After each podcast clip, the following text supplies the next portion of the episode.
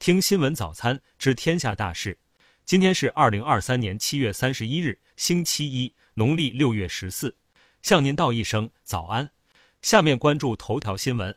七月二十六日晚至二十七日凌晨，四川泸州古蔺县遭遇强降雨天气，一辆载有一个大人和两个孩子的车被困洪流中，水位上涨，快要没过车顶。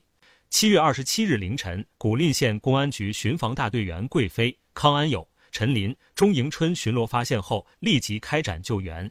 其中一个孩子因呛水身体不适，康安友将其托举过肩，迅速趟过其胸洪流，送至附近医院。经救治，三人无大碍。七月二十八日，警务辅助人员康安友记个人一等奖，警务辅助人员贵妃、钟迎春记个人二等奖，事业编制人员陈林记事编嘉奖。下面关注国内新闻。今年第六号台风卡努已于七月三十日凌晨加强为强热带风暴级，预计卡努将于八月一日进入东海，一日至三日会给华东地区及上海带来风雨影响。近日，辽宁铁岭调兵山市被曝因采煤导致部分基本农田和高标准农田发生沉降，农民无法正常耕种。对此，官方回应称，群众反映问题属实，将研判采沉区实际问题。针对网传云南宣布关闭各地旅游购物店的说法，云南省文旅厅工作人员明确否认。整治旅游市场乱象，云南省长称要深挖根源症结，拿出有用管用的应对之计和治本之策。七月二十九日下午，网传吉林省吉林市一男孩意外落入松花江，其父母下水营救时双双溺水，男孩被好心市民救起，其父母却被江水冲走。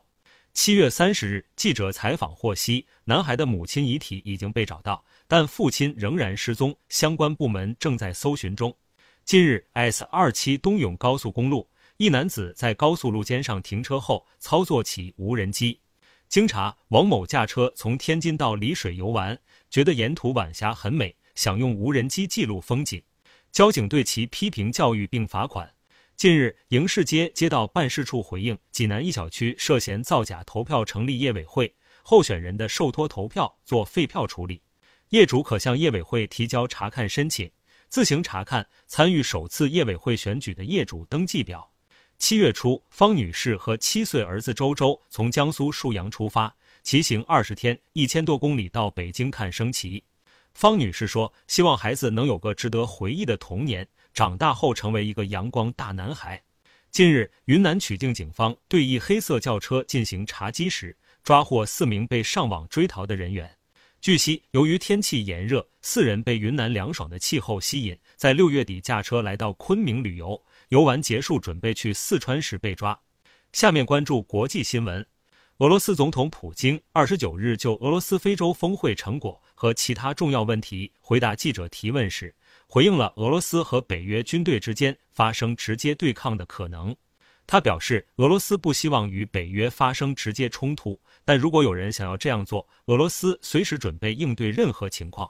据报道，塞尔维亚总统武契奇接受媒体采访时透露，在美国制裁塞尔维亚信息和安全局局长亚历山大·武林之前，一名美国官员曾要求塞尔维亚改变对俄政策，并支持西方的制裁措施。但武契奇选择保持沉默，没有回应美国的要求。当地时间七月二十九日，韩国法务部发布的统计月报显示，今年上半年俄罗斯人向韩国政府提出的难民身份申请数量已经达到去年全年的两倍之多。日本福岛核电站核污水排海一事让日本渔业形象大为受损。日本政府近日承诺将准备三百亿日元协助当地渔民应对危机。当地时间七月二十九日，美国媒体报道称，沙特将于八月主办乌克兰问题会谈，拟邀西方国家、乌克兰以及包括印度和巴西在内的主要发展中国家参会。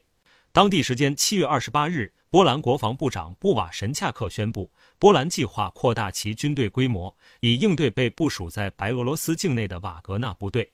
泰国政府官员二十九日表示，泰国南部那拉提瓦府一处存放烟花爆竹的仓库当天发生爆炸，造成至少十人死亡，上百人受伤。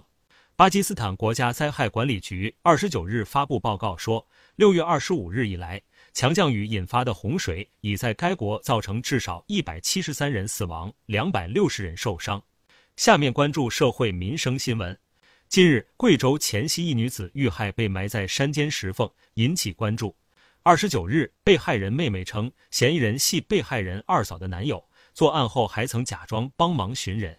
目前，嫌疑人已被抓获。七月二十九日，杭州警方通报主持人涂磊被指性侵女子一事，涉事女子初步诊断为幻觉妄想状态，暂未发现她受人指使。当晚，涂磊发视频称：“拨云见日，但痛苦谁来偿还？”日前，江苏苏州一女子连续一周发烧，尽管进行了输液治疗，但依然不见好转。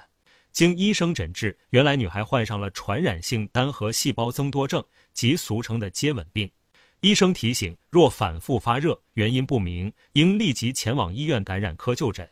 近日，浙江一位驾校教练带了四位学车的同学，他们不仅是同班同学，还分别被清华大学、浙江大学、中国科学院大学录取。网友表示，这下压力给到了教练。下面关注文化体育新闻。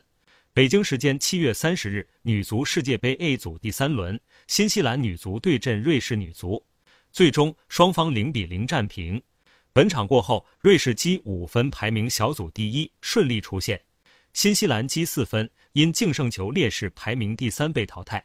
北京时间七月三十日，据相关媒体报道，在当天进行的克劳福德联赛中，密尔沃基雄鹿队小将比彻姆单场狂砍八十三分，打破了该项联赛的最高得分纪录，帮助球队拿下了一场胜利。